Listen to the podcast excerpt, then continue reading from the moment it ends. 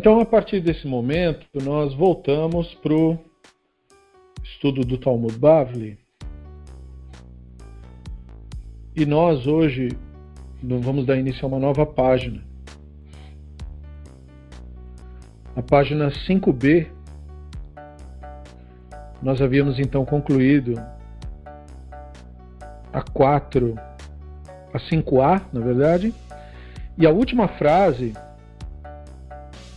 da página foi Tanei Tanakamei de Rabi Yohanan, Kolosek Batorá Begimilut Hassadim, e ia concluir. Então, o Taná ensinou o seguinte baraita perante o Rabino Yohanan. Se alguém se envolve com Torá e atos de bondade e o que mais? Né? E aí não falou, porque era só na outra página. Então a continuidade daquele texto é Vekoveret Banav, Morlim lo kolavonotav. E aí ele sepulta os filhos, todas as suas transgressões são perdoadas.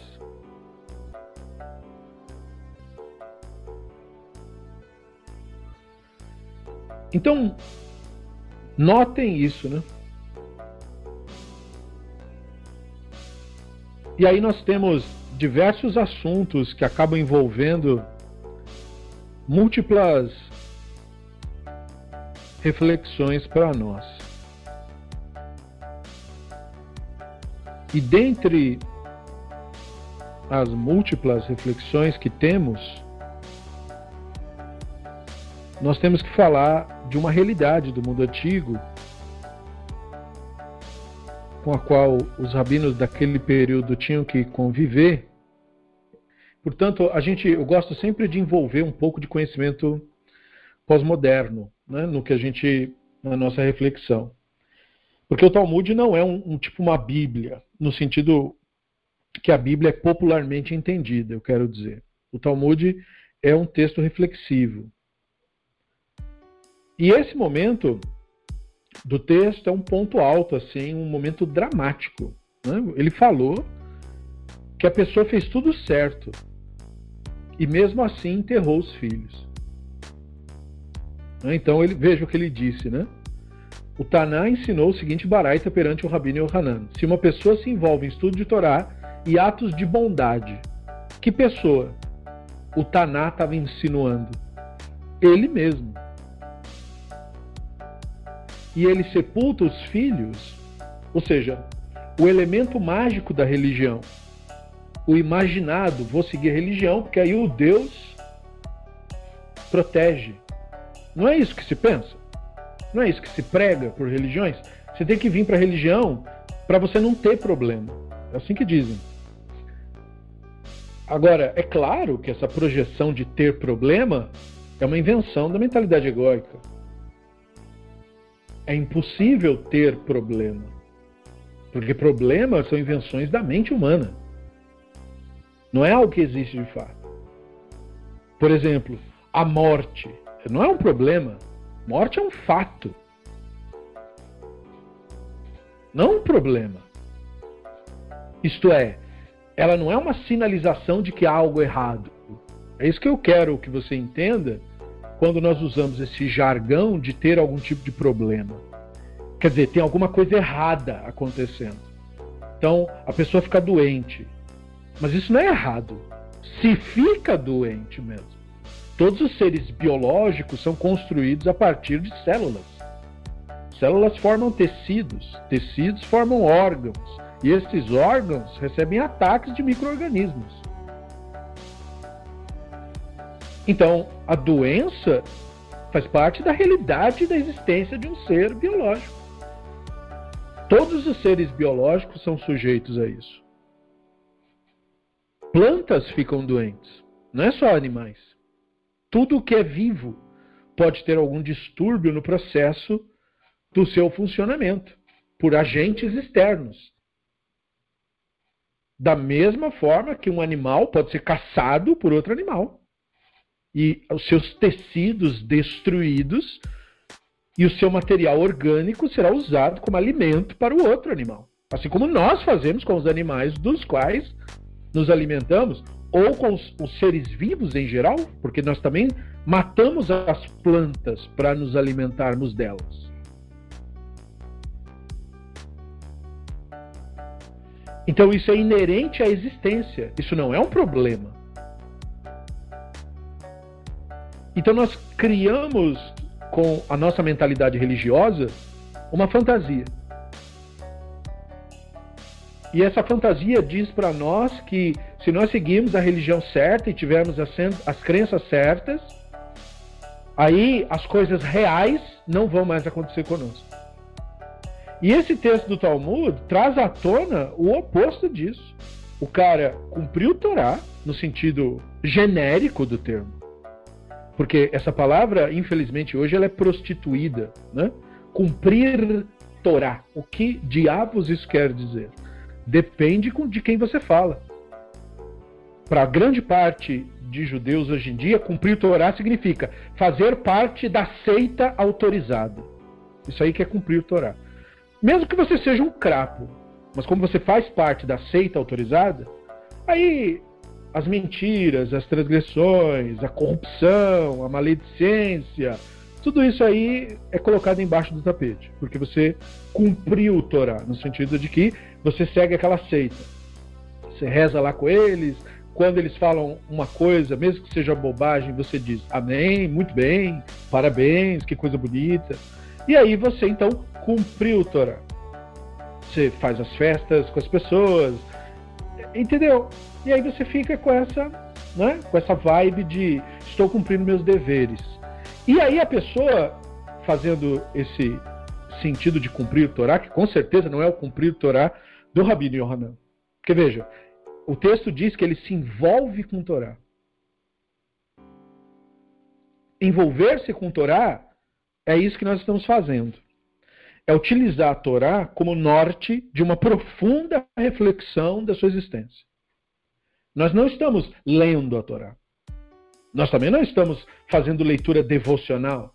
O que nós estamos fazendo é penetrar profundamente nas questões do texto. Nós estamos nos ocupando com Torá. Nós estamos nos aprofundando em Torá. Nós estamos questionando o nosso próprio paradigma com a Torá. E aí, então ele, ele fazia isso, Rabino Yohanan. E aí ele praticava atos de bondade. Veja, olha da onde vem a prática da Torá, o conceito dos rabinos de prática da Torá. Praticar bondade, fazer coisas boas para outros seres humanos. O que com certeza não inclui falar mal daquela pessoa, que isso aí não é fazer bem para ninguém né? fazer o bem. E aí ele fez tudo isso. Mas aí os filhos deles morreram. E aí a Guimarães diz, o Taná falou para ele, os seus pecados são todos perdoados. Então, como assim pecados? Porque existe uma outra mitologia presente no judaísmo atual que diz que rebes, rabinos talmúdicos, eles são tipo santos católicos. Eles são inerrantes, não pecam. Enfim, uma coisa que é, é, difícil até de crer que isso existe no judaísmo. Tem muita gente que não conhece a nossa religião de conviver, só de ler em livro. Aí a pessoa acaba não tendo muito isso, isso muito claro, porque ele acha é, geralmente é gente que vem de fora, né? Vem do cristianismo. Então ele está acostumado com aquela ideia lá de não fazer uma análise crítica, né? Tem os santos católicos o, o pastor ou o líder é inerrante, né? O que o fantasma guia ele, ele não é. E aí, automaticamente, ele pensa os personagens bíblicos como figuras inerrantes, embora os nossos livros insistentemente mostrem os erros dos personagens. Insistentemente faça isso. Né? Chega a ficar chato para nós, né? de tanto que o livro insiste. Mas aí ele pega a figura da religião dele e diz: não, mas a minha figura não cometeu nenhum erro. Sendo que, se você olhar o livro de maneira crítica, você verá erros também. Conceituais, de comportamento, tudo, você verá tudo.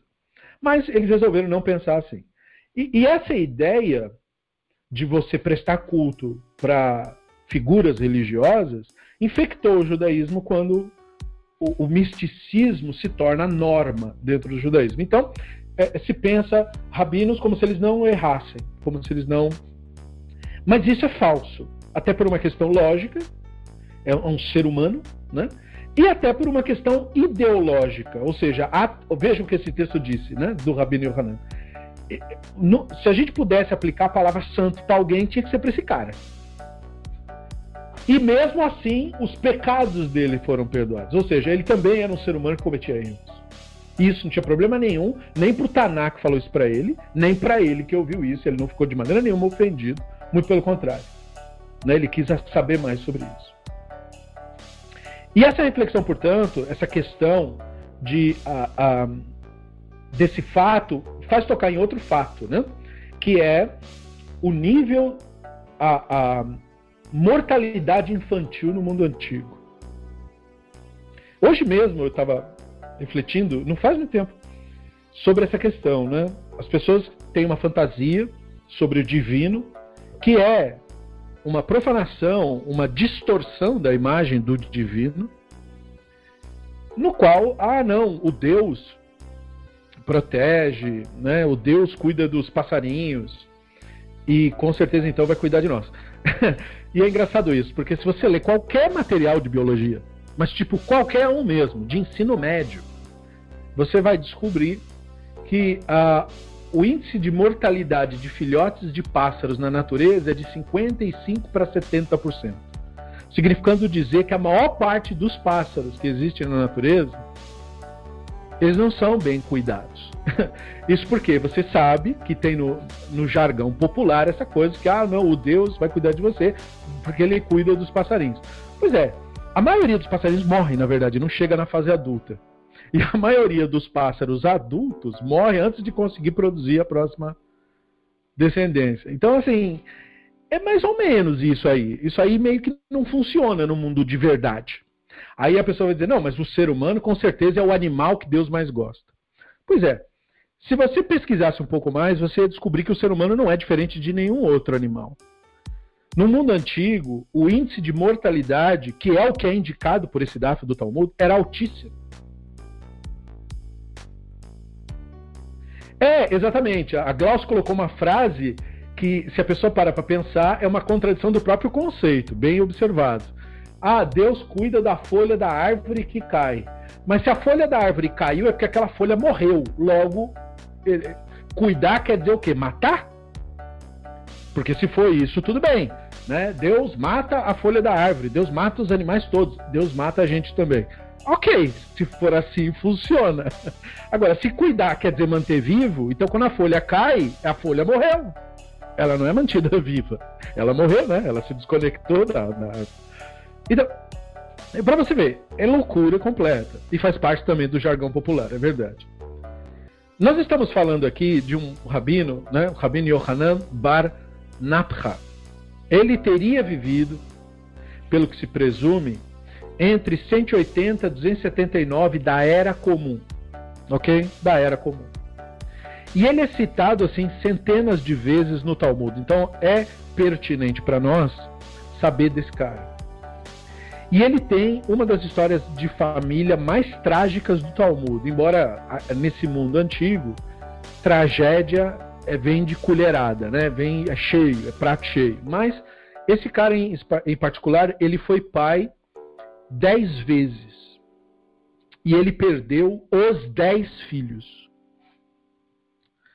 Então, assim, ele não é o único, mas ele foi destacado porque ele era uma figura verdadeiramente dedicada para a nossa religião. Então, assim, é um jargão desse tipo.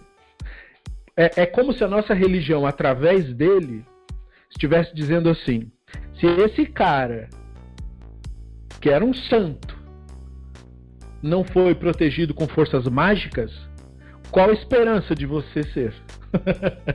é mais ou menos isso que está nas entrelinhas, entendeu? esse é um texto para trazer você maturidade.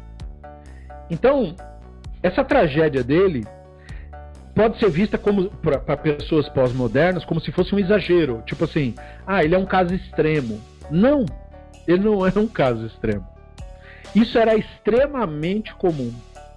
O Talmud e o Midrash estão repletos de narrativas, de histórias que refletem esses dois problemas: o problema da altíssima mortalidade infantil e a, a questão também das pessoas terem muitos filhos exatamente por isso. Porque se sabia que a maior parte deles morreria exatamente como acontece com os pássaros. exatamente como acontece com muitos outros animais que têm uma prole muito grande, por exemplo, as tartarugas marinhas, né? Tem aquela prole de centenas de, de seres, porque a maior parte deles não vai sobreviver. A tartaruga que de fato vai, vai chegar no fim da corrida, simplesmente da areia da praia onde a mãe botou o ovo até o mar, e para chegar na fase adulta, é, é, assim, de centenas é 5, 6. Com muita sorte, e agora com o plástico, e, e microplástico no oceano, pode chegar a extermínio total delas. E aí, portanto, nós demos uma colaboração para a destruição da espécie. Portanto, se Deus, enquanto força mágica, ou seja, aquela ideia de Deus que é dissociada da realidade, estivesse mesmo colaborando com o ser humano, então é, é, isso é o mesmo que dizer que Deus está tentando destruir esse planeta. Porque nós somos os responsáveis uh, diretos, não indiretos mais, diretamente pela extinção de centenas de preciosíssimas formas de vida no planeta. Formas de vida que o planeta necessita para o seu ecossistema funcionar. Nós somos dispensáveis para esse tipo de processo. Então, é, é, é, como nós aqui no nosso grupo de estudos, nós queremos que quem participe e reflete conosco pense nisso com seriedade, isto é, pense no conceito do divino com seriedade, com responsabilidade. Seriedade não no sentido de, de que é sério é, é, na, no jargão popular, mas no sentido de com maturidade. Que essa é a verdadeira seriedade, a seriedade da criança quando brinca. Essa é a seriedade que nós precisamos ter quando nós focamos no divino. O foco no momento presente. A, a, a observação da realidade como ela é de fato. O rabino Ismael foi um outro rabino que no Tratado de Moed Katan 28b, para quem quiser depois ir lá no Cefaria conferir, é, também perdeu dois filhos. O rabino Akiva, no Tratado de Moed Katan 21b, também perdeu filhos. O Rambam Gamaliel, é, também é, tinha, teve um vizinho, o Talmud conta no Tratado de Sanhedrin 104b, que o vizinho dele tinha perdido um filho e ele foi lá chorar junto com ele. A questão. Você tem o Rav Yosef de Tzipori, que perdeu um filho. E, e, e ele teve uma atitude diferente. Em vez de chorar a morte do filho, ele queria lembrar é, a morte do filho dele, ensinando é, ele passou um dia inteiro, literalmente, de manhã até a noite, ensinando Torá num Beit Midrash. Essa foi a maneira dele fazer o luto do filho dele, está escrito no Tratado de Moed Katan 21a. E o Midrash é, conta tanto dos filhos do Rabino Meir, que morreram no Shabat, isso é em resposta àqueles é, a, a, outra mentira do misticismo e, e, e, de toda essa distorção do divino. Ah, o Shabat é o dia mágico, o Yom Tov é um dia mágico. N ah, nós temos textos que dizem que não é assim que funciona. É, eu sei, o misticismo também produziu um monte de texto falando que a mágica existe, que a loucura existe. Mas é a realidade que é o barômetro da verdade. E esses textos apontam para fatos para cenas que as pessoas de fato viveram. Né? Então, morreu no Shabat o filho. Imagina você está fazendo Shabat, tá fazendo, e a criança morre, entendeu? No Midrash Mishlei 31.10. E os filhos do Rabino Yossi Ben Hanina morreram. É, no Tratado Tanit 13b, ele não reagiu nada bem com isso. Os rabinos dizem que uma das coisas que ele baniu foi um privilégio que havia no mundo antigo, que era tomar banho de água quente. Ele nunca mais quis tomar banho de água quente na vida dele. Ou seja, ele queria se sentir desconfortável, né? Para você ter uma ideia, como que as crianças morriam no mundo antigo? No Tratado Tanit 22b, o Talmud conta que as crianças eram comidas por lobos. Isso era um acontecimento muito comum. Seus filhos estão brincando, vem um lobo e caça um dos seus filhos. No Tratado de Semachot 12:13 pessoas estão lutando, brigando entre elas e acabam matando seus filhos. junto. Sabe, como hoje as pessoas é, é, consideram uma grande tragédia, ah, é, facções criminosas trocaram tiros e aí pegou em alguém. Então, isso existia desde aquela época. Só para você ter um, um pouquinho de, de visão do real, né? Porque nós temos essa, essa visão distorcida de, de como o mundo funciona de fato. É, em Semarot 11.4 fala-se de crianças, de pessoas que perderam os filhos em terremoto. Ou seja, as crianças estavam no campo, deu de repente um tremor de terra, as crianças foram engolidas e ficou por isso mesmo. Ninguém nunca mais achou, porque o terremoto abriu o chão e as crianças morreram. Veja, né? Fora isso, o Tratado de Evamoto 64b fala de famílias é, que são chamados hemofilíacos, né? E essas pessoas, eles têm um problema na hora de fazer circuncisão.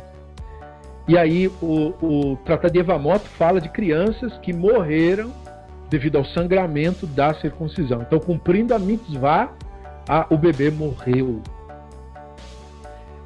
Entende? Cadê a força mágica? Na mitzvah, que é tipo o símbolo do pacto. O Talmud diz: não existe isso. Uh, e outros filhos, e, e, essa é uma das partes mais fortes. O Tratado de Semarot, no segundo capítulo, no parágrafo 4 e 5, fala de filhos que cometiam suicídio devido à agressão sofrida pelos pais psicológica e física. E eles cometiam, eles preferiam suicídio do que continuar. E o Seder Eliyahu Rabá também fala de, de filhos que cometiam suicídio porque os pais arrumavam casamento e eles não queriam. E aí eles preferiam a morte. Então, assim, o mundo real é retratado na nossa tradição. Não a fantasia que hoje se propaga em revistinha e websites. Não, é as coisas como elas são mesmo. E existe um problema da nossa parte de não querer olhar para isso, não querer olhar as coisas como elas são. Para que a gente consiga lidar com os problemas, você tem que olhá-los como eles são, de fato. E sobre essa questão da, da alta mortalidade infantil, teve um professor da Universidade Barilan chamado Meir e ele ainda identificou, eu achei um artigo dele, onde ele ainda identifica mais, um, mais uma dúzia de outras é, razões pelas quais a mortalidade infantil era tão alta no mundo antigo. Eu separei só um trechinho do artigo dele, que é um artigo extenso, que diz o seguinte: ó, na maioria dos casos que indicam a morte dos filhos, nós percebemos que é a morte dos filhos e não das filhas. Aparentemente, isso é, é reflexo da natureza é, da sociedade patriarcal, aonde a importância da pessoa depende meramente do sexo da pessoa. E vocês sabem muito bem que as pessoas do mundo antigo, ah, e eu quero simplesmente me ater a isso, eu sei que isso existe até hoje, mas eu quero que você tenha consciência de onde vem, para que quando uma pessoa hoje defender isso, você lembre que ela está defendendo uma ideologia do século III da Era Comum. É, então, é, ele fala: é, eles defendiam, portanto, que a importância de uma pessoa depende da, do sexo biológico da pessoa. Então, obviamente, o homem recebeu por essa cultura, e eu, eu, estou me referindo à totalidade da visão do mundo antigo. Cultura romana era assim, grega era assim, assírio era assim, judeus são assim, e, enfim, e outras culturas também. Né? A importância do homem. Então, além do mais, não há razão para acreditar que os meninos eram mais é, inclinados ou aptos à morte que as meninas, exceto no caso da circuncisão, quando a pessoa é hemofilíaca, realmente aí é, a pessoa tem uma hemorragia e aí ela morre mesmo. E o bebê né, é muito sensível a isso. Mas fora esse caso, não há motivo da gente imaginar que ah, só morria menino? Não, morria todo mundo. Mas quando noticiava, quando registrava, registrava a morte dos meninos. Isso uh, revela que, na verdade, os casos uh, de meninos estão ignorando meninas. Isto é, ainda tem que se adicionar a morte de meninas, mas não está sendo reportado, não foi reportado com a devida atenção a morte das meninas. Porque o fator do macho, né, daquele que sabe exatamente o número de mortes sob as fontes, é, ele lida com essa com esse tipo de deturpação, tirando as mulheres. Então ele falou, é uma média de 2,5 de, de redução. É, isto quer dizer que, em geral, as mortes das meninas eram ignoradas. E embora elas acontecessem no mesmo grau que a dos meninos. E aí, uh, esse professor passa a fazer um cálculo sobre a, infantil, a, a, infan, a mortalidade infantil na era talmúdica. De acordo com os estudos feitos na Universidade de Barilan, é, nove casos de morte de ou criança ou de filhos de alguém, né, é, estava ali entre assim é, entre os Tanaim, né, e eles conseguiram separar 50 é, exemplos e aí eles colocaram uma estatística para tentar uh, analisar os casos que estavam sendo ignorados, que no caso é os casos das meninas. E aí eles concluíram, pelos números, que a média de mortalidade infantil na família dos Tanaim era de 30%. 30% dos filhos dos sábios, não estamos nem falando, para não vir com argumento mágico e dizer, não, mas tem uma proteção para esse grupo e não para aquele. Então, nós estamos falando dos caras mais importantes que tinham. 30% dos filhos que, que eles tiveram morreram. E se, colocando esse número em contexto, o professor da Universidade de Barilan nos lembra, né? Por exemplo, é, o Reino Unido, 1880,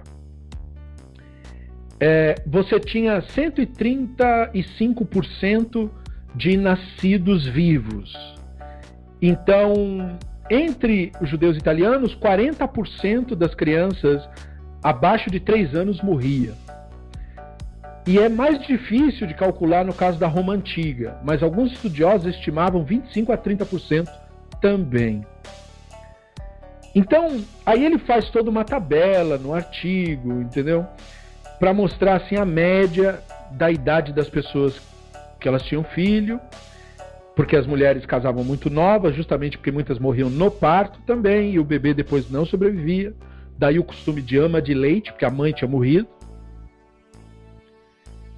E, e aí ele adicionou uma outra informação. Ele colocou que em 2017 a, o índice de mortalidade infantil foi uh, pesquisado nos Estados Unidos, isso agora, portanto, 2017, era de 579 por 100 mil ou seja, 0,6%. É, aí ele fala: essa estatística é 50 vezes menor do que na época que o Talmud foi escrito. Né? Lembrando que o Talmud não foi escrito no século III especificamente, ele começa, mas ele vai quase que passa do ano 1000. Né? Mas então, ok. E a causa de morte de crianças, na maioria dos casos, é malformação congênita, ou seja, defeito genético. Né? E, mas também você tem acidentes, né? E, e, e, isso, ele, aí ele começa a pegar a estatística dos Estados Unidos e de Israel e começa a comparar. Então ele fala assim: nos Estados Unidos, né, é, a média aí, ele está no, no lugar, naquela época, em 2017, estava no trigésimo entre 193 países com alto índice de mortalidade infantil. É, em média, bebês morriam antes de atingir um ano. Nos Estados Unidos, é três vezes mais mortes de bebês por cada mil nascimentos, entre os países que estão liderando, portanto. E aí, é, entende? É, é desse tipo de realidade que a gente está lidando. E aí, por causa disso, você vai entender certas frases do Talmud, como fala assim: esse sofrimento é precioso para você, e o rabino responde: nem o sofrimento e nem a recompensa. Então, por causa da, das mortes, da mortalidade infantil ser tão comum, é, é, é não é surpresa para nós que estudamos esse texto é, que os rabinos, é, veja bem, como eu disse, o Talmud não é um texto doutrinário, é um texto reflexivo. Todo mundo reagia de uma maneira lúcida e sã à morte dos filhos? Claro que não. Como você poderia esperar uma coisa dessa? exige, isso exige um grau de maturidade que muitas vezes está além do que a pessoa pode oferecer no momento. Então, não é incomum encontrar nos sábios é, fugas e subterfúgios metafísicos, isto é, eles estão usando a imaginação para se consolarem. Porque é, pessoas como Rabino Yohanan, né, que não perderam menos do que 10 filhos, e os colegas tentaram consolar ele, né? Por isso esse texto, esse texto é uma tentativa dos amigos de consolar ele. É? Se uma pessoa se envolve em Torá em atos de bondade, ou seja, você, e ele perde os seus filhos, todas as suas transgressões são perdoadas. Então, a ideia dos rabinos era tentar consolá-lo. Né? Mas o, que se sabe do restante é que ele não, não foi consolado por isso. O Rabino Yohanan rejeitou a própria noção, é ele que rejeita a própria noção de que sofrimento é algo que resulta em algum tipo de recompensa. Então é dele a frase Lohen velo Sacharav. Nem esse sofrimento me é, me é apreciado e nem a recompensa que você está dizendo para mim que tem a ver com isso. Então, quando ele responde isso, eu espero que você tenha essa visão. Muito bem. Então, tudo bem. O Taná falou isso para ele, né? Falou que as transgressões dele são perdoadas. Eu espero que eu tenha te provido contexto para que você entenda o ser humano de quem nós estamos aprendendo agora. Bom, aí a Gemara diz assim, Amar leera Hanan. Então o Rabino Yohanan diz para ele, para o Taná, Bishlam Torah begemilut chassadim avon. Bom, qual é a fonte para você ter falado isso? Considere que alguém se envolve com Torá e atos de bondade, suas transgressões são perdoadas. Como está dito, bondade e verdade encobrem iniquidade. E o restante do verso diz: E o povo se desvia do mal por temer ao Hashem, que é Mishlei 16:6. Chesed zogimlut chassadim, sheneimar lodef tzedakah v'chesed dimtzah chaim tzedakah v'chavod. Então, quando a gente fala é, bondade e verdade, ali são mencionados juntos. Então, o termo verdade se refere a Torá, como está dito. Compre a verdade e não abra mão dela. Também a sabedoria, a disciplina e o discernimento. Emet zotorá, sheneimar emet kanev altis timkor. Ela cover banav menai. Entretanto, da onde você tirou que as transgressões daquele que sepultou os filhos também são perdoadas? Aí a Gemara diz: Tanalei Ahun Savá, Mishum Rabi Shimon ben Yochai. A resposta foi dada ao Rabino Yohanan quando um certo ancião. Veja, então não foi dada pelo Taná. O Taná ficou mudo nessa. Isso é uma evidência para você que lê que ele falou aquilo para consolar ele.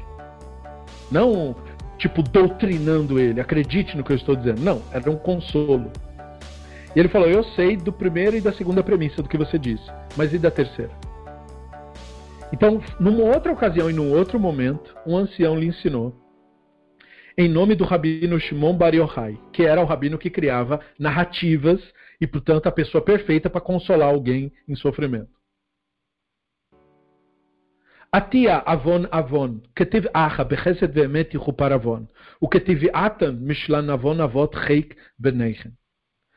Então, essa conclusão foi derivada de uma analogia verbal entre os termos iniquidade num verso e o termo iniquidade no outro. Aqui está dito: demonstra bondade a milhares, mas também lança a culpa dos pais no colo dos filhos, os quais o seguem grande poderoso Elohim, cujo nome é Hashem Tsevaot, que é um texto de Irmiarro 32, 18. Irmiarro sendo alguém que viu destruição de templo e tudo, alguém também muito lembrado na hora de consolar pessoas.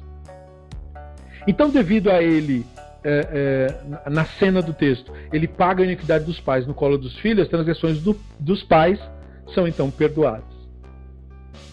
Então, é, é, ou seja, houve uma inversão da linguagem, espero que você tenha percebido. O que, que o Shimon Bar fez com o texto? Né?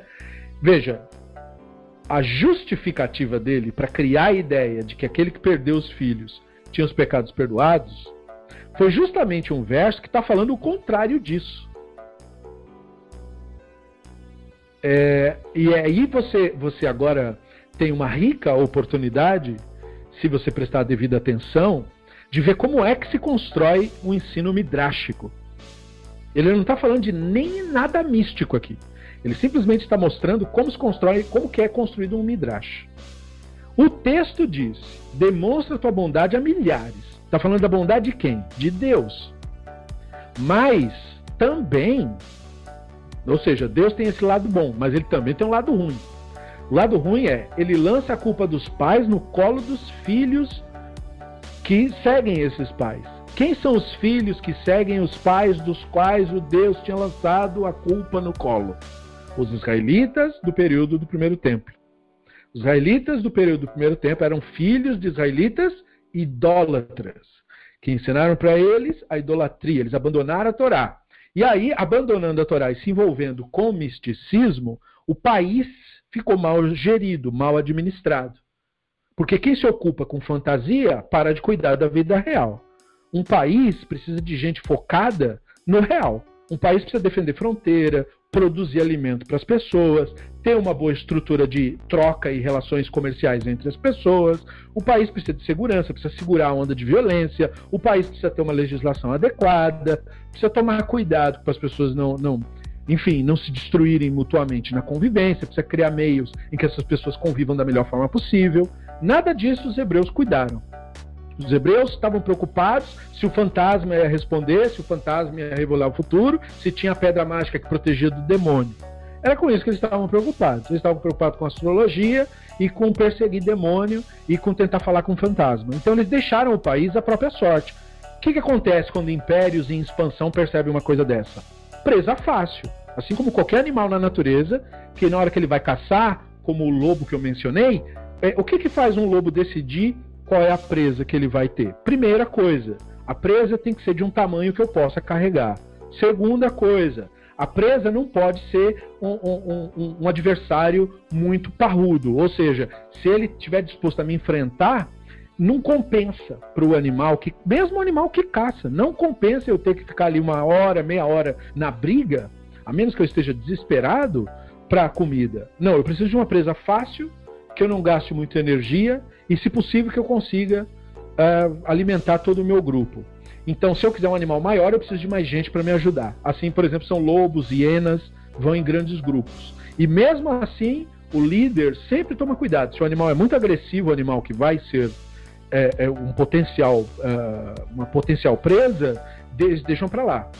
Mesmo que se você colocasse estatisticamente mano a mano, por exemplo, é, uma hiena contra uma ema, Bom, acho que mata. A hiena é muito forte, tem uma mordida muito forte. Se ela pegar do jeito no pescoço da ema, já era a ema. Só que a ema é muito agressiva.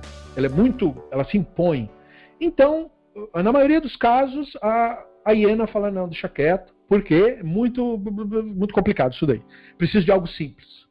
Então, mesma coisa, nações em expansão no mundo antigo. É, vou enfrentar uma grande tropa. Ah, eles estão muito afim de guerrear. É muito complicado né, precisamos nos preparar mais. Às vezes esse tipo de ataque aí vai demorar um pouco mais. O que, a gente pode fazer de imediato? Bom, aquele grupo ali é selvagem, olha. Não, eles não, não se protegem, eles não têm a menor noção. Esse aí é, tá ganho esse conflito aí. E funcionava. Vamos pelos mais fáceis. Então, os hebreus do mundo antigo, eles eram presa fácil. Porque se dedicavam para estupidez, como o Ramban nos lembra. Né? A questão da, de nós dizer. Lei do menor esforço, bem lembrado do Franklin. É, é assim que funciona na natureza. Né? Então nós não temos motivo de achar que conosco é diferente, porque nós também fazemos parte da natureza. Então os hebreus eram presa fácil. Né? Então eles se dedicavam para a idolatria, por isso que eles atraíam invasões e tudo mais. Não é por uma questão só de que ai, tinha uma força mágica que fazia os outros não gostar deles, porque eles não estavam seguindo a lei. A questão é que a lei a Torá, ela não era só um, um, um conglomerado de crenças para você nutrir. Elas eram, sobretudo, uma maneira de construir a nação. De melhorar a nação a partir dali. E eles não estavam fazendo isso. Eles não estavam se transformando mesmo num país que tivesse relações com os demais e que pudesse se defender numa eventual invasão e que, é, é, enfim, né, mesmo com tudo isso, podia também não suportar, mas pelo menos você estaria preparado, você estaria organizando sua nação. Pega nações mais civilizadas, por exemplo, os chineses, coloca um muro em volta, entendeu? Vamos proteger. Pega a, nações que se prepararam para conflitos com, com, com, com pensando em como usar os seus recursos né, a seu próprio favor, como os, indianos, os indianos fizeram, é, os próprios japoneses também, sempre né, defendendo a sua área ali. Por quê? Porque o, o, mundo é cheio de perigos, você precisa se organizar. Você precisa construir cidades, você precisa prover para as pessoas. Os hebreus não cuidavam de nada disso. A idolatria em Israel feriu isso. E é, é o que a idolatria faz hoje também. Em vez de se preocupar com as relações com as pessoas, desenvolvimento da inteligência, desenvolvimento do intelecto, é essa estupidez de qual era o fantasma que na última encarnação, ou, ou o morto que, que falou e que voltou, ou qual é a força mágica para eu ganhar dinheiro. Né? É, me dá a proteção do mal olhado, entendeu? Esse tipo de estupidez que não desenvolve, não forma um ser humano melhor. Pelo contrário, faz com que aquele ser humano, que já não era grande coisa, fique pior ainda. Fique ainda mais estúpido, mais insuportável, mais incapaz de ter excelentes relações sociais. Porque incute naquela pessoa uma porção de, de, de preconceitos baseados absolutamente em fantasias. Né? A fantasia da impureza a, a, das nações, a fantasia do judeu ter uma alma melhor que o do não judeu. Tudo isso é prejudicial para o povo de Israel. E da onde vem isso? Do misticismo. Vem disso, não vem de outro lugar. Não vem de fora, não vem de outras religiões. Vem daqui, né, de se nutrir a estupidez. Então, esses são, é, é, esse é o lançar a culpa dos pais no colo dos filhos. Ou seja, os filhos, né, ou seja, os atuais representantes da cultura, eles repetem os mesmos problemas que causaram os problemas anteriormente. E a partir disso, nós temos um resultado ruim. Mas como isso acontece e é um fato, então isso é atribuído ao divino.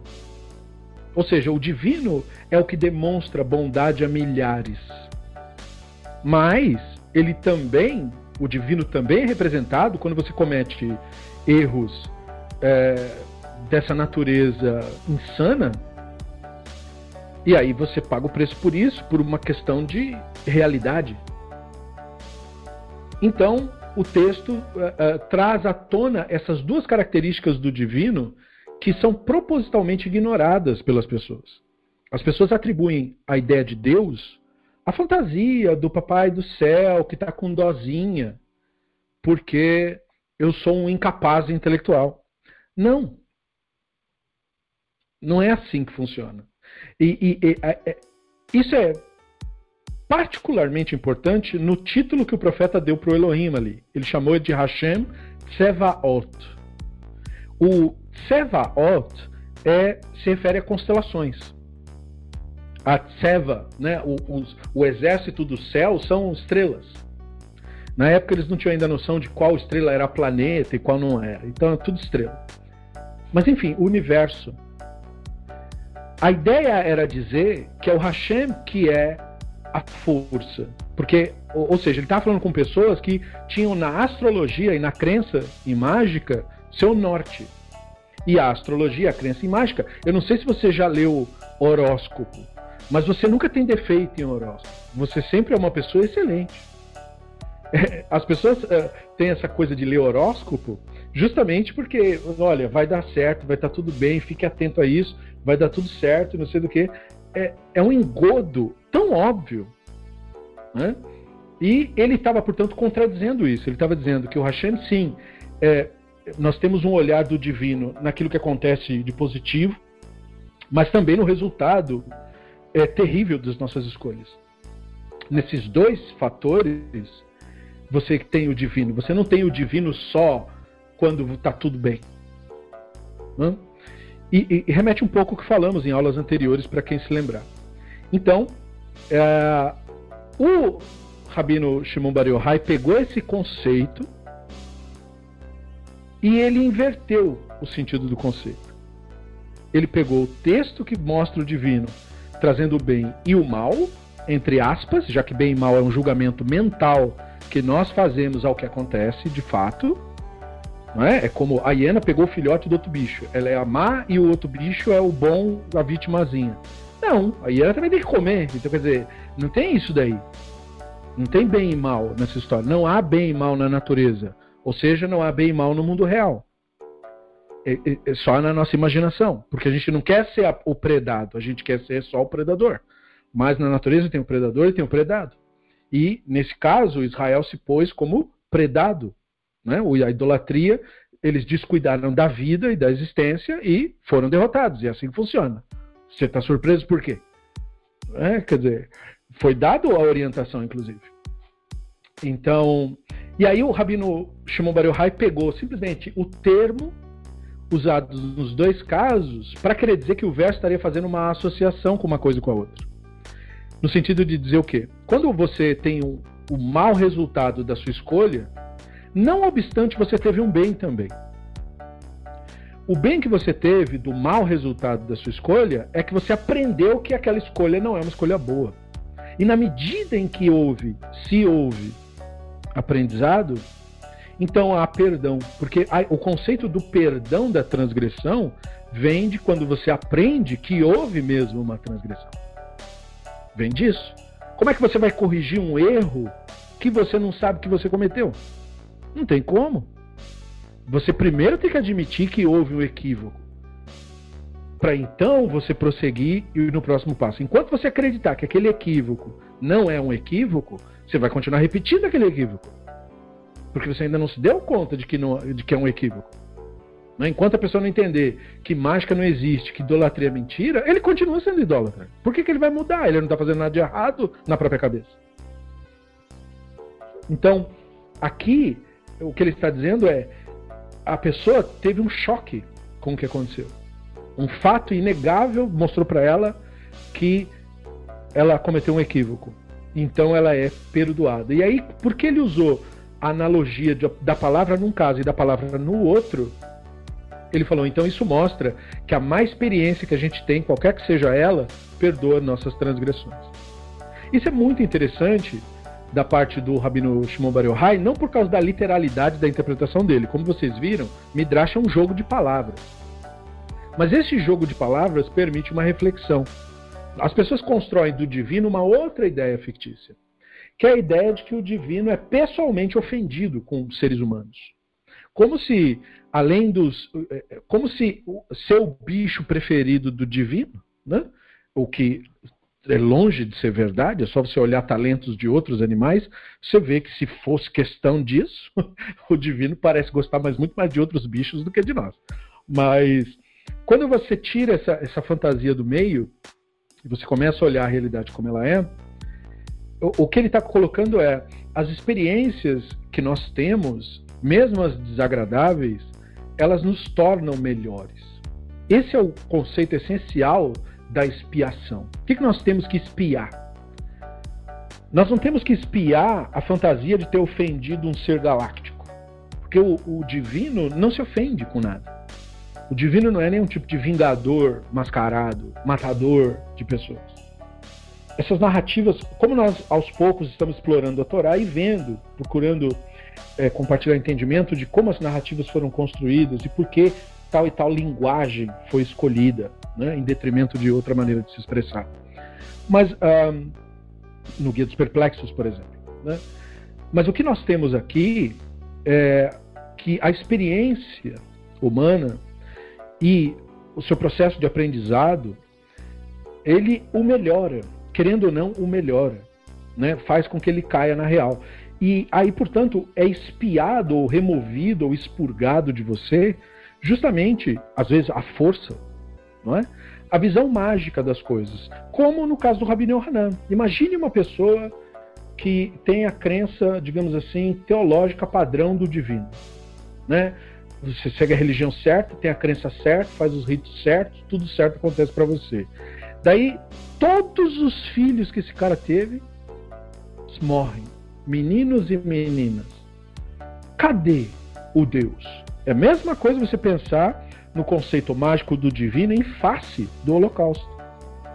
E uh, qual é uma das maiores blasfêmias, e eu digo isso no sentido é, etimológico mesmo do termo, né? a maior expressão de desrespeito ao divino que vem sendo cometido em Israel por líderes religiosos, é justamente tentar justificar o, o Holocausto através desse de discurso absurdo de dizer que é porque o divino, uh, o divino deixou, aspas, aquilo acontecer, porque ele estava muito ofendido que os judeus alemães não seguiam a religião.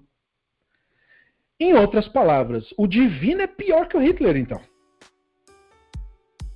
Né? Porque se o Hitler tinha um problema com os judeus alemães, por uma questão do racismo dele e por uma questão política, o Deus é, é pior ainda. Né? Porque ele tem um problema, ele é um psicopata celestial, é tipo uma Coreia do Norte. Quer dizer, um cara desse não pode criticar governos autoritários em lugar nenhum, porque o, o, o patrão dele, né, o, o Deus para quem ele reza, é um, é, um, é um psicopata perigosíssimo. Né? Se, ele, se você não segue a religião dele, você vai ser morto da pior forma que você pode imaginar. Então, e a pessoa ouve essa aspas explicação como se isso fosse sabedoria. Dá um like, como se isso tivesse sido. E aí você percebe o mundo que você está. Por que você está num mundo onde o ser humano explora o outro ser humano sem nenhuma consideração pelo humano, né? pelo fator humano?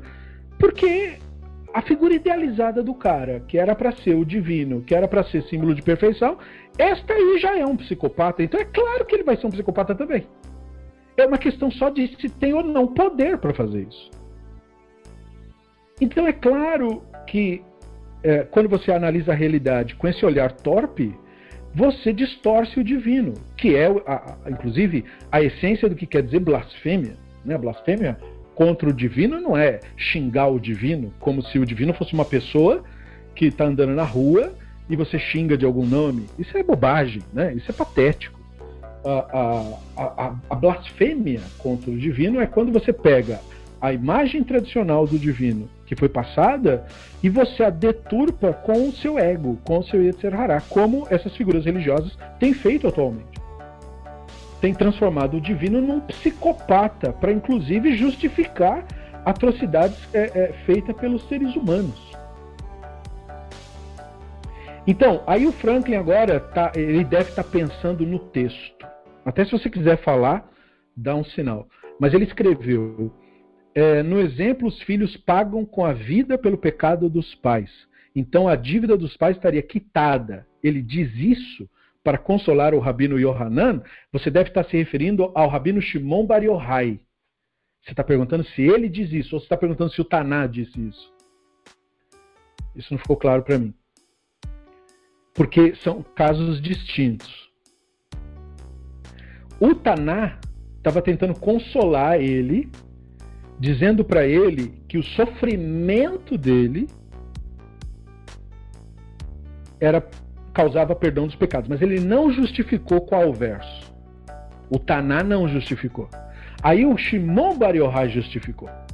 Entendeu? E nem foi ele pessoalmente que falou, foi um ancião que disse que ouviu dele isso. Note aí como a informação veio de terceira mão. Entendeu? E aí ele falou assim: o que, que ele fez? Ele associou a palavra. Entendeu? A palavra pecado que aparece num lugar e a palavra pecado que aparece em outro lugar. Só isso que ele fez. O que nós estamos fazendo é aprofundando o entendimento da coisa, para mostrar como ele inverteu o sentido. No texto original, onde a palavra está, lá em Irmial 32, 18, é muito parecido, embora não seja literalmente, com o que você falou. Parece que eles estavam morrendo porque os pais pecaram. Na verdade, não era isso. Como eu falei, eles estavam praticando idolatria. Idolatria não é só questão de seguir outra religião, eles não seguiam outra religião. A religião que eles seguiam era a religião judaica. A única coisa que eles fizeram foi trair a, a, o legado tradicional, trazendo misticismo para dentro da religião judaica. E os profetas estavam condenando isso. Eles não estavam rezando para outra coisa. Eles estavam dizendo que a outra coisa era o Hashem também. Entendeu? E aí, se ocupando com misticismo, não cuidaram do país, foram invadidos e deu no que deu. Então, os pais ensinaram isso para eles, eles repetiram o pecado dos pais e, portanto, uh, trouxeram a, a, a punição. Uh, o que é visto como punição, que é o mau evento. Esse é o ponto. Agora, aqui é uma questão diferente. Ele pegou a palavra num lugar, a palavra no outro e falou: bom, naquele caso ali, quando lança a culpa do pai nos filhos, o que acontece com os filhos? Os filhos espiam. Então ele falou também no nosso caso. Bondade e verdade cobrem iniquidade. Então a iniquidade que é coberta pela bondade, pela verdade, é aquela que você espia através do sofrimento que você tem. Então ele inverteu, ele ignorou o que o verso, na verdade, está falando. E ele só usou a palavra. Como lá quer dizer que eles sofreram e por isso espiaram, aqui também então tem que querer dizer a mesma coisa. É isso que ele fez. Isso é um ensino midrástico, que você viu, abre várias portas reflexivas, né? Inclusive essa porta que acabamos de abrir de você é, pensar o divino como se o divino fosse um psicopata celestial, que é a visão mais popular de Deus hoje em dia. É a visão que mais dá dinheiro para a religião. É esta visão. Deus é um psicopata e você tem que tomar cuidado, senão ele te mata, se você não seguir a religião dele. Ou mata você, ou mata seus filhos, ou mata alguém. Né? Ele é perigoso. Não é o diabo que é perigoso, é Deus que é perigoso. Você tem que temer Deus. Né? Então, ele mata os outros. Então você tem que tomar cuidado. E, embora não seja pregado com essa franqueza que eu estou usando agora, a mensagem é exatamente essa. Quando o cara diz, não, você tem que acreditar no fulano, senão você vai para o inferno, é exatamente o que ele está dizendo. Né? Ou você presta culto para o Kim Jong-un, ou você vai para um campo de concentração ser torturado. Basicamente é isso. Não é? Quer dizer, não tem diferença nenhuma. A diferença, no caso, é que esse aí tem poderes mágicos. É pior ainda que o Kim Jong-un, na verdade. Então perceba. Agora, olha só que interessante. O Rabino Yohanan respondeu a tudo isso. Veja, todo mundo fez essa reflexão. Um dizendo para ele que ele estava perdoado, o outro dizendo para ele que a evidência era aquele texto. Olha o que ele responde. Amar Rabi Yohanan. Negainu banim eina isurim shelahavá. Não, meus amigos. Quando uma pessoa tem lepra e quando uma pessoa perde os filhos, isso aí não é sofrimento por amor, não. Percebam, né? O que, que nós estávamos falando na aula anterior sobre sofrimento por amor? Nós estávamos falando dessa postura que o Talmud diz que é preciso ter, de você entender aquilo que acontece com você. E, e, e muitas vezes não acontecem coisas, aspas, justas com você. Muitas vezes você vai ser caluniado e todo mundo vai acreditar. E você vai perder tudo. Você vai morrer socialmente. Você vai ser agredido. E ninguém vai fazer justiça por você, porque você está já num sistema injusto. E não vai funcionar, e, e, vai ficar por isso mesmo. E muitas vezes você vai perder seus filhos, e não vai ter médico que te ajude, e vai ficar por isso mesmo. Está perdido. Ou você vai perder bens, e está perdido. Ou você vai ser assaltado, ou você vai sofrer outro tipo de violência, e não há quem te salve. Porque não há força mágica fazendo isso em lugar nenhum no planeta. E então ele falou: quando você lida com isso e você tem sofrimentos, isso uh, faz você ficar imensamente ressentido. Como não ficar ressentido com relação a isso? Porque é uma forte identificação. E havendo essa forte identificação, então como que eu vou, eu vou dizer que é sofrimento por amor? Porque para ser sofrimento por amor, é preciso não haver identificação da mentalidade egóica, ou seja, eu não posso criar com isso uma história. E muitas vezes você não consegue, como o próprio Rabino Yohanan, como ele consolava as pessoas que perderam um filho. Ele, ele, ele carregava um ossinho, que provavelmente era um dente, do filho, do último filho que faleceu dele, que tinha perdido o dentinho. Ele falou: tá vendo esse dentinho? É do meu décimo filho que faleceu. Ou seja, para você entender que o que aconteceu com você não é assim, ai, é uma tragédia, eu quero a morte. Ele está mostrando, olha, eu passei por isso também. Eu sei como você está triste. E eu não estou dizendo para você que é justo, nem que você tem que agradecer por isso. Olha aqui, eu perdi 10 filhos. Para que. perceba o que, o que ele fazia, né? Ele não fazia a pessoa dizer assim: olha, olhe para o Deus, não fica triste não, porque você não pode questionar o Deus. Ele não dizia isso. Ele dizia: eu também sou um ser humano que, como você, sofre junto. Então eu não vim aqui dizer para você não sofrer. Eu vim aqui sofrer junto com você. Assim como você está de luto, eu também vou ficar de luto.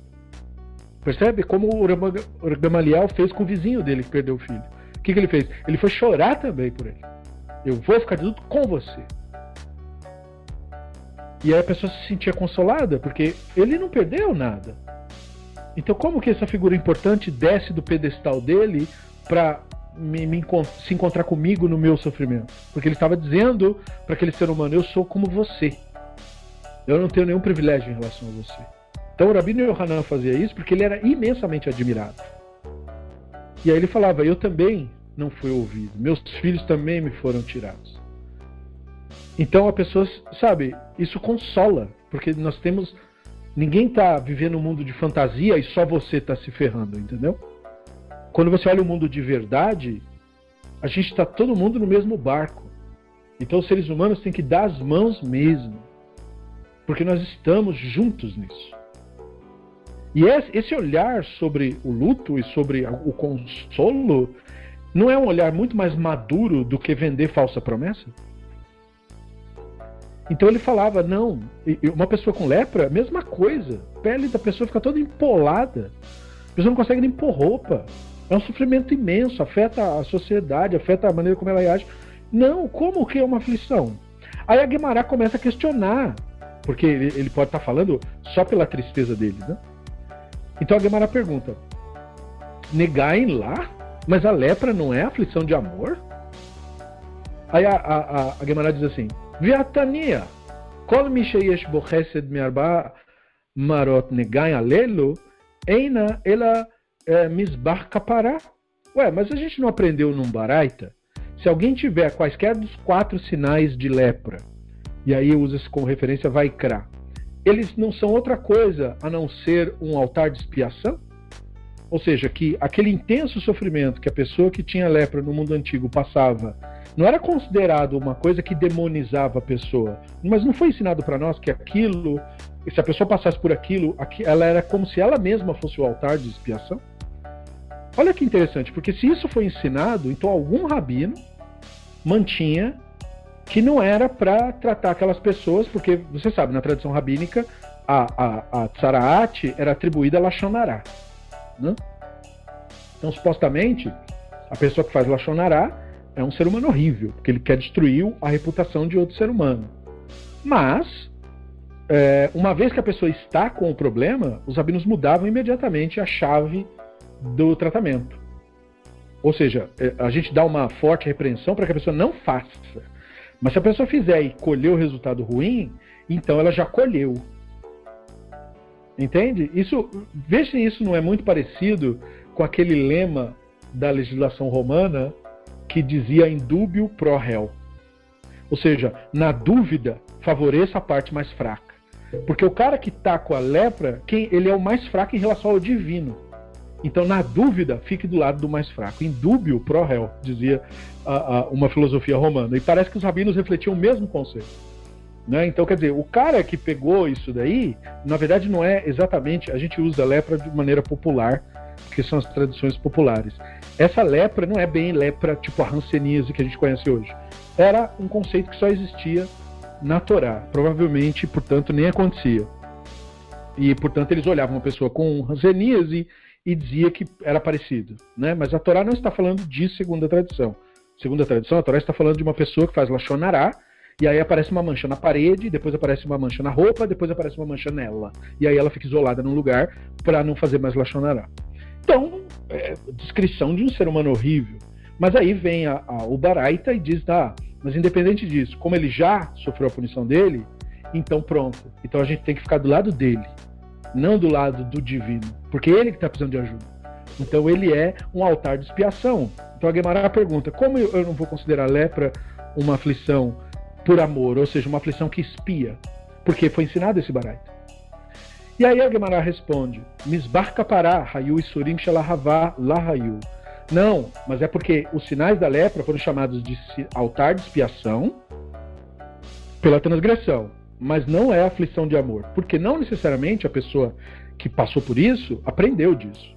Geralmente, Lachonará é uma coisa difícil da pessoa se recuperar, porque ela passa a vida acreditando no Lachonará, às vezes até no que ela mesmo faz. Sabe quando a pessoa mente tanto para si mesma que passa a acreditar na própria mentira? É mais ou menos assim que funciona.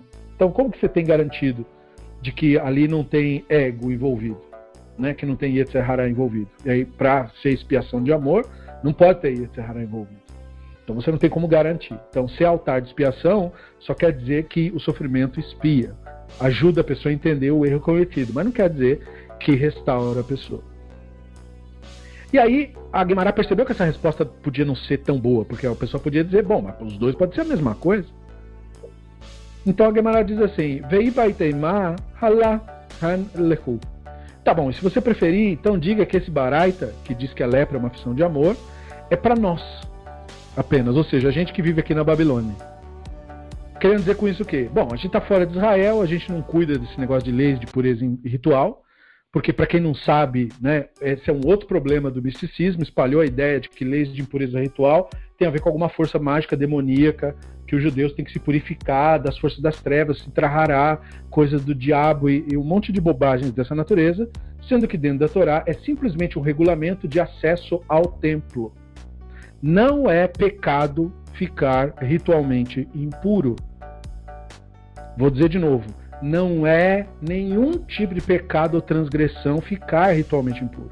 Só para um cara era, aspas, pecado ficar impuro. O sacerdote que trabalhava no templo, o levita que trabalha no templo. E é claro, qualquer pessoa que tivesse acesso ao templo tinha que se purificar ritualmente para entrar lá dentro. Só isso. Impureza ritual não é coisa de demônio nenhum, não é, não é força do mal nenhuma, não tem, não tem nada nem que ver com isso, porque é uma coisa conceitual, não é algo que existe no mundo real. É um conceito, é uma ideia. A ideia de pureza ritual é uma ideia e a ideia de impureza ritual é uma ideia. A ideia de pureza ritual tem a ver com conceitos que relacionam a ideia, o divino, àquilo que, é, que tem a ver com a vida e, e a perpetuidade. E a impureza ritual tem a ver com aquilo que se relaciona com a morte e a decomposição, ou seja, o oposto da perpetuidade, da continuação, a descontinuação.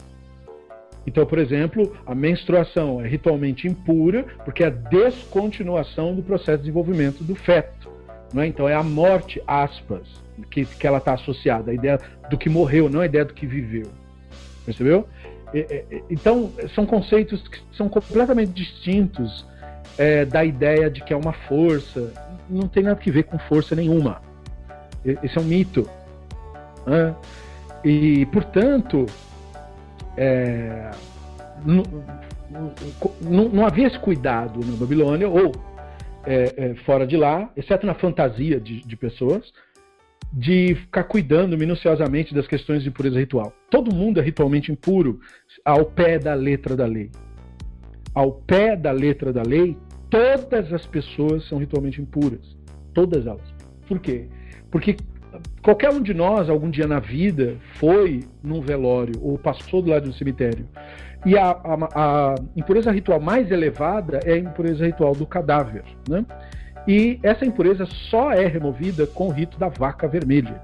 Portanto, uh, precisa de templo. E, portanto, não, não existe isso de ninguém, nenhum único ser humano ritualmente puro. Né? Não tem isso daí. Não existe. Isso é uma fantasia. Sacou? Ah, o rabino puro, ele é um santo, milagreiro. Mentira, gente. É mentira. Todo mundo é ritualmente impuro. Ponto. Ah, mas a Torá purifica. Pois é, é um conceito, isso é uma ideia. Ok? Mas do, do ponto de vista da, da legislação, não é assim que funciona. O templo tem um monte de regra e ele tem que fazer um monte de rituais para os levitas sequer serem autorizados a entrar lá. É por esse motivo que não se visita o, o local do templo. É por esse motivo, por a questão de que ah, não pode impurificar ritualmente, todos nós somos ritualmente impuros, e portanto não é legal ir lá. Essa é uma opinião. A outra opinião é, como o templo não está de pé, essas regras não se aplicam, que é a opinião mais sensata. Então você vai ver judeus indo no local do templo e os outros é, religiosos protestando, não pode, porque vocês estão desrespeitando. Mas não estão desrespeitando nada, porque não tem templo nenhum ali. Porque a, a, questão toda da impureza e impureza ritual é acesso ao templo em funcionamento.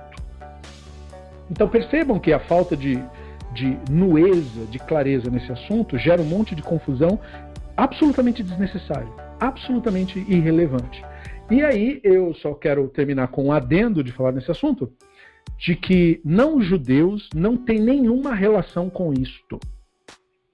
Se por um lado a idolatria enquanto rituais é considerado um tipo de impureza ritual, a idolatria, o rito, né, aquela coisa de fazer o rito.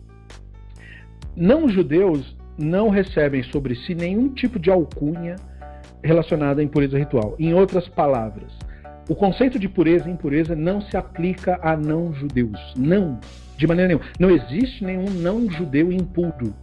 nunca existiu e provavelmente nunca existirá, porque isso não faz parte do universo da Torá. Ok? A idolatria, o conceito, por isso que eu disse que a impureza e pureza é um, é um conceito, é uma ideia. Perceba, a idolatria é ritualmente impura. A idolatria, a idolatria, o rito. Mas não nenhuma pessoa. E a, o conceito de pureza e impureza só se aplica a judeus, ou seja, pessoas que tenham a ver ali com os israelitas, e é, só tem que ver com acesso ao templo, e mais nada. E mais nada. Não tem nada a ver com a, a fantasma de ninguém ser puro e, e puro. Isso é totalmente estúpido. Infelizmente é, é, é propagado apenas para transformar seres humanos é, racistas em racistas espirituais também, como se já não bastasse ser físico. O cara ainda quer transformar isso numa espécie de espiritualidade racial, que é um absurdo por si só. não preciso nem dizer que não existe alma pura, alma impura, enfim. Né? É, enfim. É estúpido demais até para cogitar, mas isso é falado. Né? Então, infelizmente, a gente tem que mencionar. Então, aquilo que foi declarado pelo Rabino Hanan, que a lepra não é aflição de amor, é para eles que vivem na terra de Israel, onde eles ainda cuidavam das leis de impureza e impureza ritual. O sofrimento de alguém com lepra era maior, então, nesse caso. Veja bem, né? pela observância o sofrimento da pessoa era maior. Isso foi um comentário do Rav Hai Gaon que traz vários questionamentos, né? Porque nós falamos outrora de que o objetivo da Torá é diminuir o sofrimento da pessoa. Então, se a observância gerou maior sofrimento da pessoa, está indo no caminho certo, fica essa questão. Então eles disseram, aqui na Babilônia, a pessoa que tem lepra não sofre porque a gente não isola ela, a gente não faz isso daí que eles faziam. Porque aqui não se aplicam as leis de pureza e impureza ritual. E não preciso nem dizer em nenhum outro lugar no planeta, só no templo mesmo. Então lá o pessoal que vivia em Jerusalém, naquele período ainda sobre o efeito né, da destruição do templo, eles procuravam seguir o, o sistema, ainda estava muito doído a questão do templo e tudo mais. Então eles procuravam ainda manter o sistema de pureza e impureza ritual. Então, para eles era pior, e talvez então ele está se referindo para ele. Essa é uma segunda explicação que foi dada, né? Também pode não ser muito satisfeita essa explicação, né? Uma explicação mais ou menos aí, porque dá para abrir um monte de questionamentos sobre isso, né? No sentido de dizer, tá, mas é... mesmo assim, a pessoa que tem a lepra, ele não sofre por causa só da questão da, da lei que ele observa, né? Mas também pelo fato de estar tá com a doença, afinal, não tem a ver com, com o sistema ritual que vai ser aplicado ou não a ele. Né? Então, a Guimarães, sabendo que essa resposta não é suficiente, ela coloca ainda mais uma visão. Veibai teimá, habitsana abefarhésia. Se você preferir, não gostou nem da primeira e nem da segunda explicação, então diga que esse baraita, que diz que a lepra é a aflição de amor, se refere ao ocultamento da lepra.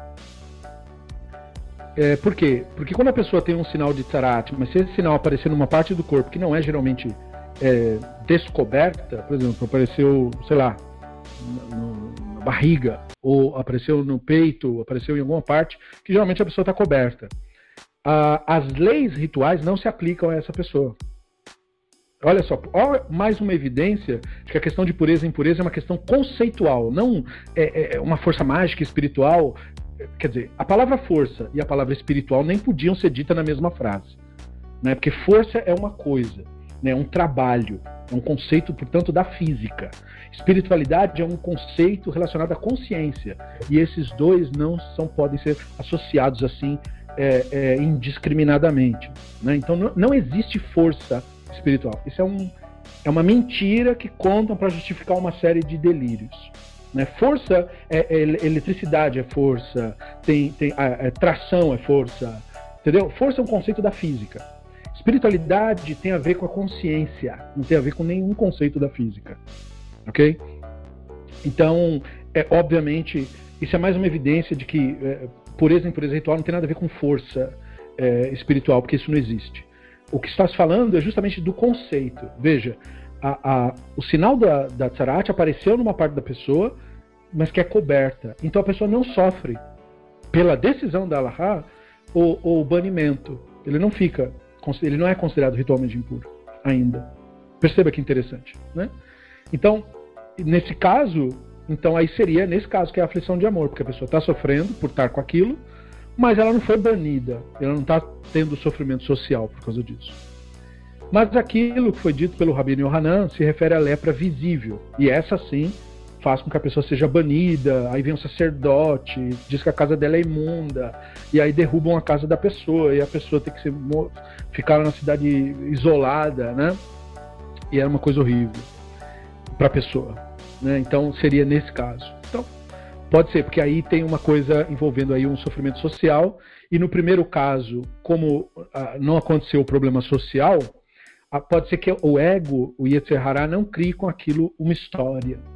E se o ego não criar uma história com o que te acontece, você então é capaz de aprender com o que te acontece. Basicamente é isso. Quando que aquilo que acontece de ruim para você pode se tornar uma coisa que se transforma em sofrimento para você. Quando você cria com isso uma história. Ou seja, você extrai do, do evento real uma identidade fictícia. Você, você perde dinheiro esse é um fato. Havia uma quantia e essa quantia foi perdida. Esse é o fato que você tem que lidar. No sentido de que agora eu tenho que recuperar, tenho que né, correr atrás. Esse é o fato. Qual é a ficção? Ah, eu sou um azarado. Essa é a ficção. Ah, eu sou um derrotado, eu sou um fracassado, fracassei. Isso é uma ficção. Isso gera sofrimento. A narrativa, sou um fracassado, gera sofrimento. Por quê? Porque ela só existe na sua mente e na mente, portanto, das pessoas que acreditam nessa história. Perceba então a diferença entre uma coisa e outra. Né? Ah, uma coisa para você ter como lição para sua vida é isso: separe os fatos das histórias. Então era isso que o Rabino Hanan estava procurando fazer. Ele não pegou a história dos, da morte dos filhos e com isso fez um fato. Deus me, me fez isso, me fez. A, ele, ou melhor, ele não pegou o fato da morte dos filhos e fez uma história de que eu sou a vítima e tal. É um fato. Eu perdi meu filho. Esse é o fato. Eu tenho que lidar com esse fato. Eu não posso desse fato criar uma história da pessoa que é, é, foi vítima da vida e das injustiças e da má sorte dos demônios.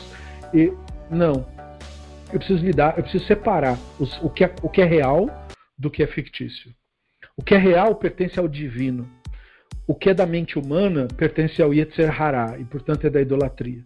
Idolatria nada mais é do que o culto ao fruto da imaginação.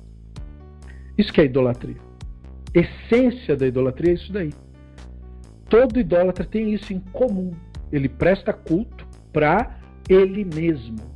Ele chama ele mesmo de Hashem quando ele está rezando, ou de Adonai, ou de Jesus, ou de quem quer que ele reze. Mas ele reza para ele mesmo. Não, não importa o termo que ele use, né? É, o que importa é que ele pega a figura do divino, como eu, no, no, exemplo que eu dei, do cara que pensa o divino como um psicopata celestial, e ele, quem é, né? Quem é o, o cruel da história? É ele mesmo. Não é o divino que está desejando a morte de ninguém, é ele que está fazendo isso. Ele projeta o seu sadismo no divino.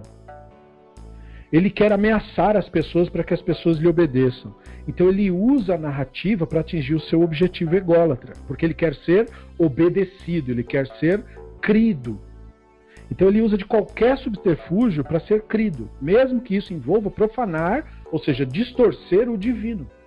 Ele filtra o divino através do próprio ego. Então ele presta culto para quem? Para si mesmo. Isso é essencialmente o que é idolatria. Não precisa nem sair da religião para ser idólatra. Como eu falei, o, o, os israelitas tinham que religião? Eles nunca tiveram outra religião, é sempre a mesma religião, sempre a mesma tradição.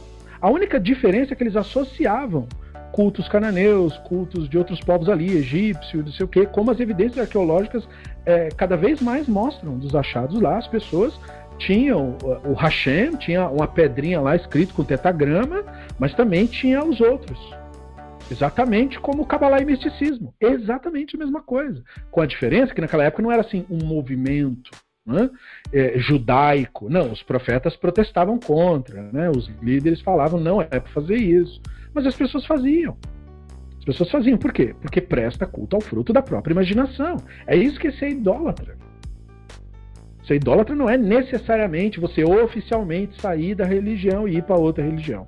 Não, não precisa. Eh, não precisa estar todo esse trabalho. O bezerro de ouro foi por acaso sair para outra religião? Claro que não. Eles olharam para o bezerro de ouro e disseram: Esse aqui é o Hashem que nos tirou da terra do Egito. Ou seja, é a nossa religião. Valeu? Bom, o texto, a narrativa, quer justamente fazer isso mostrar que não valeu. A maioria aceitou aquilo? Aceitou. Valeu? Não valeu. Então a narrativa está trazendo à tona isso. Ah, mas a maioria das pessoas acredita assim. Pois é, então elas estão erradas do ponto de vista dessa nossa herança cultural.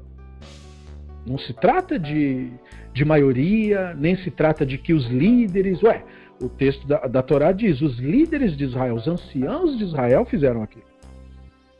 Né? E a narrativa vem dizer, né, pois é, e o divino não aprovou. Então também não é para seguir líder. Não é para seguir o líder, não é para seguir. Como a Torá diz, não siga a maioria para fazer o mal. Não siga a maioria para fazer o mal. Então a Torá, sei lá, ela deixa muito claro, né? Eu acho que não é muito difícil se a pessoa ligar o cérebro na hora que estiver lendo. Então a grande questão da reflexão aqui é justamente esse ponto de nós olharmos para os eventos que ocorrem no mundo real com a devida maturidade, com, a, com o devido olhar é, que, que, que permite amadurecimento da nossa parte. Não adianta nada ter religião ou ter crenças e opiniões. É como você lida com a vida que importa. A espiritualidade serve para munir você de ferramentas intelectivas para você lidar com a vida de verdade. Para você ser uma pessoa, um ser humano que sobreviva, um ser humano que exista no planeta a despeito do que quer que seja. Um ser humano que seja um sobrevivente, um ser humano que seja capaz de se manter e nutrir a alegria e o prazer de existir a despeito de ser um, uma criatura frágil, ser uma criatura mortal, ser uma criatura sujeita à violência, à doença, nós somos sujeitos a tudo isso. Não há força mágica para impedir nada disso. Tudo que é composto será, de alguma forma, decomposto. Tudo. Seja você, seja seus filhos, seja as pessoas que você ama, seja as pessoas que você detesta. Todos serão decompostos. Então, tudo isso serve para que a gente repense nossos afetos, para que a gente repense nossas relações, para que a gente é, é, perceba que às vezes nós criamos toda uma narrativa com as nossas relações. Uma narrativa de importância. Nós brigamos e damos uma importância gigantesca para isso. E, e nos esquecendo que daqui a pouquinho tudo isso será desfeito. Uma geração depois de você ter saído do planeta, é muito possível, no meu caso, é certeza que ninguém nem vai lembrar quem eu fui. Não haverá um único ser humano, e eu sei disso porque eu me lembro do falecimento da minha mãe, e eu sou uma das poucas pessoas no planeta que ainda está vivo e tem alguma memória dela. Quando eu morrer, não vai ter mais ninguém que sequer se lembre de como ela era. Que nunca nem ouviu falar. Então, daqui duas gerações, é como você agora pensar, por exemplo, num rabino que você não sabe o nome que viveu no século I. Tente pensar num rabino que você não sabe o nome e que viveu no século I. Você não consegue. Aquela pessoa morreu e você não sabe nem quem é. Mas ele foi uma pessoa como você, que tinha uma memória, que teve pais, que teve amigos, que teve uma história. Muitas vezes sua história foi perdida e não sabemos absolutamente nada dele. Então, qualquer tipo de afeto que ele tenha tido ou desafeto que ele tenha tido, agora, no momento presente, isso é absolutamente irrelevante. Da mesma maneira, com essa mesma perspectiva realista, nós devemos exercer a nossa espiritualidade neste momento. Qual é a real importância daquilo que eu acho que me aflige agora? Você é um ser sujeito ao mundo real. Vale a pena mesmo criar uma história e sofrer com essa história e desperdiçar o momento presente no qual você existe, sendo que essa é a sua única chance? Então, essas lições do Talmud, de você olhar para as coisas como elas acontecem mesmo e ver como as pessoas reagiram, tentavam responder a isso, e, e, e, e ver como, como o Rabino Yohanan lidou com isso, né? Não, esses sofrimentos não são aflições por amor. Porque aflição por amor só pode ser aquilo que eu aceito. E ele doía nele a perda dos filhos. Então não é. Não é isso. Então, quer dizer, veja, né? o realismo. Veja a maturidade do cara. Ele soube lidar com isso e ele tinha que é, viver isso e sentir isso e não fingir, ai, tire de mim essa dor, ó ser mágico. Não, não tire de mim. Eu sou um ser humano. Não tire nada de mim. Me deixa aqui. Porque essa é a minha existência. O divino não é alguém para criar para você uma bolha dentro da qual você tenha que existir protegido. Você foi, é, você recebeu esse privilégio da existência para você experimentar a realidade como ela é. Há muitas alegrias no mundo real, mas há muitas situações. Para que você sobreviva a situações adversas, é necessário que você não permita que Yetzer crie com isso uma história e faça de você o coitadinho que passou pela história triste. Que você perceba que você, como eu e como todos os seres compostos, nós somos sujeitos à decomposição. Um pouco de nós morre a cada um desses eventos. Ele não morreu naquele momento, foi um filho que morreu, mas um pouco dele morreu com aquele filho. Você imagina depois do décimo filho. Um pouco de nós morre um pouco daquele, daquele, daquela ideia de que dessa vez, entende? É a morte da esperança, que é uma palavra vendida para as pessoas como se fosse boa, mas ela não é boa coisa nenhuma. Esperança é um dos piores sentimentos que um ser humano pode ter, porque é o que faz o ser humano ficar apegado à narrativa do sofredor. É nutrir a esperança, em vez de olhar para a realidade como ela é de fato, e aceitá-la, e agir a partir disso, a partir do que você tem de fato e não do que você sonha, do que você deseja ou do que você crê. Então, quando a gente não entende isso, a vida continua ensinando. E um pouco de você morre. Um pouco de você morre, como o cara com a lepra, que sofre essa morte social. Né? Assim como ele causou morte social em alguém na narrativa. Né? O cara que tem Tsaraat é o cara que faz Lachonará, ele matou alguém e aquela pessoa de fato morreu, como os sábios dizem. Quem faz Lachonará mata três. Mata, mata a pessoa que falou, mata de quem foi falado e mata também quem escutou. Morre três pessoas nisso daí, nesse processo. Quem espalha Lachonará também morre. Porque o Lachonará geralmente é feito para diminuir alguém aos nossos olhos. Então a gente tem aquela decepção. E aí um pouco de nós morre com isso. Todo mundo morre. E nós, nós temos que aprender a morrer adequadamente para que a gente possa viver plenamente. Então, em vez de rejeitar, é preciso aceitar. Em vez de fingir que não existe, é preciso aceitar os fatos como eles são. E é nisso que você encontra a espiritualidade de fato. Não a enganação do fantasminha, mas verdade, o verdadeiro exercício da espiritualidade humana. O ser humano é um animal espiritual. Mas é isso que quer dizer um animal espiritual. Não é um animal que tem crenças, que tem fantasias. Essa não é a nossa espiritualidade. Esse é um outro aspecto da nossa mentalidade, que é o que nos permite criar a diversão, criar o lúdico, criar a distração, também tem o seu papel. Mas a espiritualidade não tem a ver com isso. A espiritualidade tem a ver com a sua capacidade íntima de lidar com o mundo e com a vida como de fato ele é. Você se despir de ilusões e de delírios. Em outras palavras, você tirar de você toda a idolatria que colocaram em você. Para que você se purifique, para que você tenha uma visão do divino que seja uma visão pura, no sentido de não maculada pelo fruto da imaginação, já que idolatria é culto ao fruto da imaginação. Você tira e permite que a imaginação continue, mas lá no mundo da ficção dela, aonde ela é segura.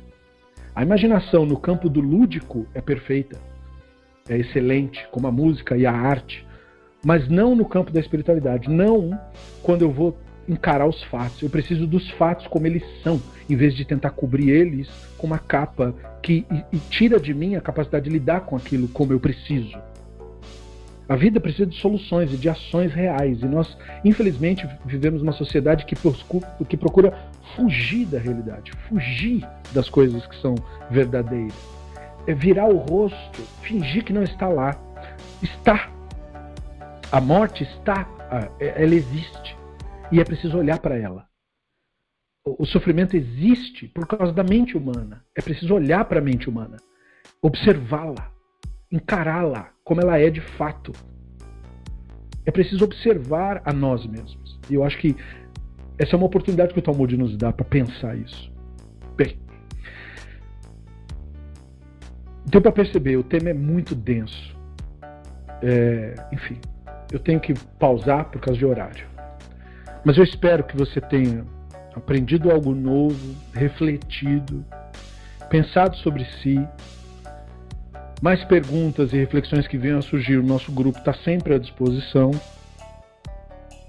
Nós, na próxima aula, daremos continuidade nessa mesma página para continuar explorando essas provocações que o Talmud nos proporciona. E eu espero que vocês tenham amadurecido um pouco mais e apreciado um pouco mais o divino nessa nossa aula de hoje.